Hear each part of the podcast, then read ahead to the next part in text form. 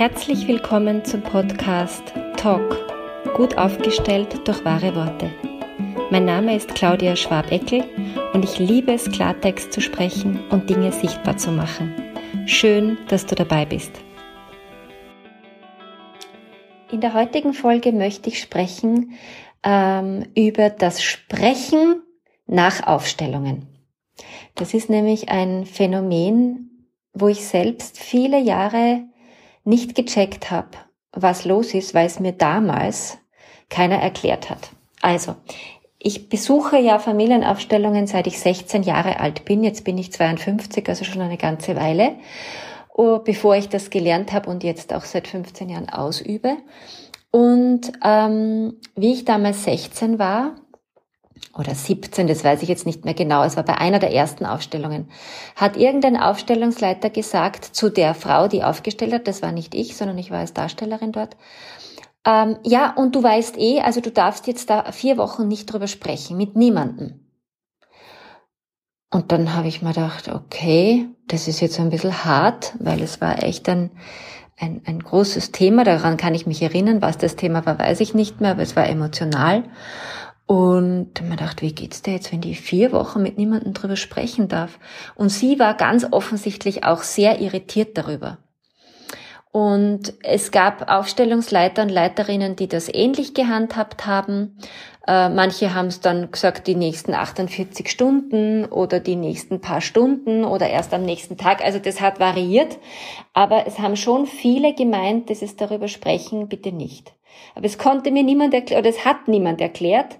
Und ich muss ehrlich gestehen, ähm, dass ich auch nicht nachgefragt habe oder dass die Antworten letztendlich nicht befriedigend waren. Das könnte ich jetzt ehrlich gesagt gar nicht mehr sagen.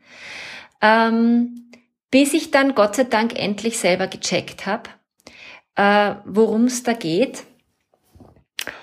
Und zwar ist es im Zuge einer Aufstellung passiert, die ich selbst bekommen habe.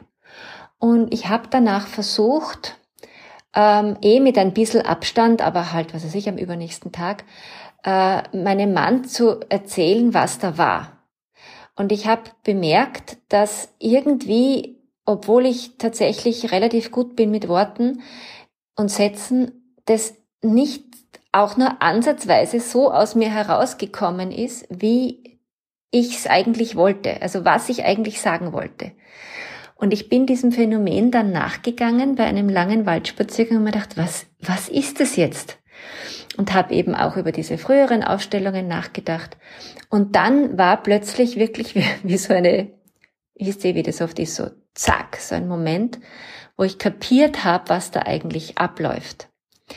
Und das möchte ich gerne hier teilen. Ähm, weil es mir doch sehr bedeutsam erscheint. Und inzwischen gebe ich das natürlich an die Menschen, die bei mir aufstellen, auch weiter. Bei einer Aufstellung, hm, eigentlich egal welches Thema wir äh, uns anschauen, ist es so, dass es ein großes Feld ist. Also meistens sind mehrere Generationen involviert.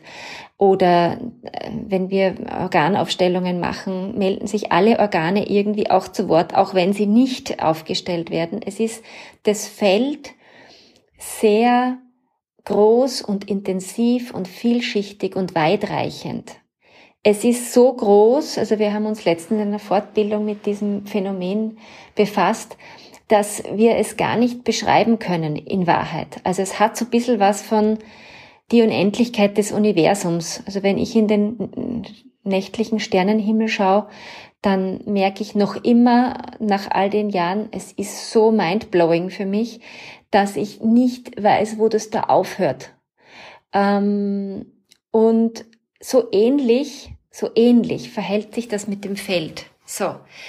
Das bedeutet im Umkehrschluss, dass wenn wir eine Aufstellung beschreiben, mit unserem süßen kleinen Menschenhirn und mit unserem süßen, wie auch immer gut ausgestatteten, aber trotzdem reduzierten Wortschatz, ähm, dann machen wir etwas, was unendlich groß ist wie der Sternenhimmel in der Nacht, klein, weil jedes Wort hat eine Bedeutung und hat eine Definition und hat ein inneres Bild und hat irgendetwas, was eine Logik ergibt. weil A war B und weil B kam C und deswegen ist jetzt D Ergebnis. Und wir erfassen auch, also ich glaube, wenn 15 Leute einer Aufstellung zuschauen, dann, und man befragt diese 15 Leute nach der Aufstellung, was passiert ist, dann kriegt man 15 verschiedene Antworten. Jetzt muss ich mich kurz räuspern. Da kriegt man 15 verschiedene Antworten und ähm, das hat damit zu tun, dass das Feld so vielschichtig ist. Und das ist der Grund, warum es so hilfreich ist, über die Aufstellung nicht zu sprechen oder auch nicht irgendwo was ins Tagebuch zu schreiben, weil es das Ergebnis reduziert. Äh, und es wäre doch so schade drum, das Ergebnis zu reduzieren. Und das ist der Grund, warum ich den Leuten sage, versuch, ob du es schaffst. Dazu sagend, dass ich weiß, dass das herausfordernd und schwierig ist, nicht über die Aufstellung zu sprechen. Lass die Aufstellung wirken, lass das Feld seinen Job machen ähm, und lass es so groß wie möglich und pack es nicht in diese einzelnen Worte und logischen Schlussfolgerungen, weil es dir und dem Aufstellungsthema besser tun wird. Und das wollte ich mit euch teilen, für alle, die bei wem auch immer, wann auch immer eine Aufstellung machen, dass ihr darauf ein bisschen Acht gebt und dass das der Grund ist, warum es klug ist, nach einer Aufstellung nicht über die Aufstellung zu sprechen. Probier es aus. Find deine Wahrheitsstimme wieder, wenn du willst. Und nicht vergessen, lösen, lachen, leichter werden. Bis bald, deine Ausdrucksexpertin Claudia Schwabeckel.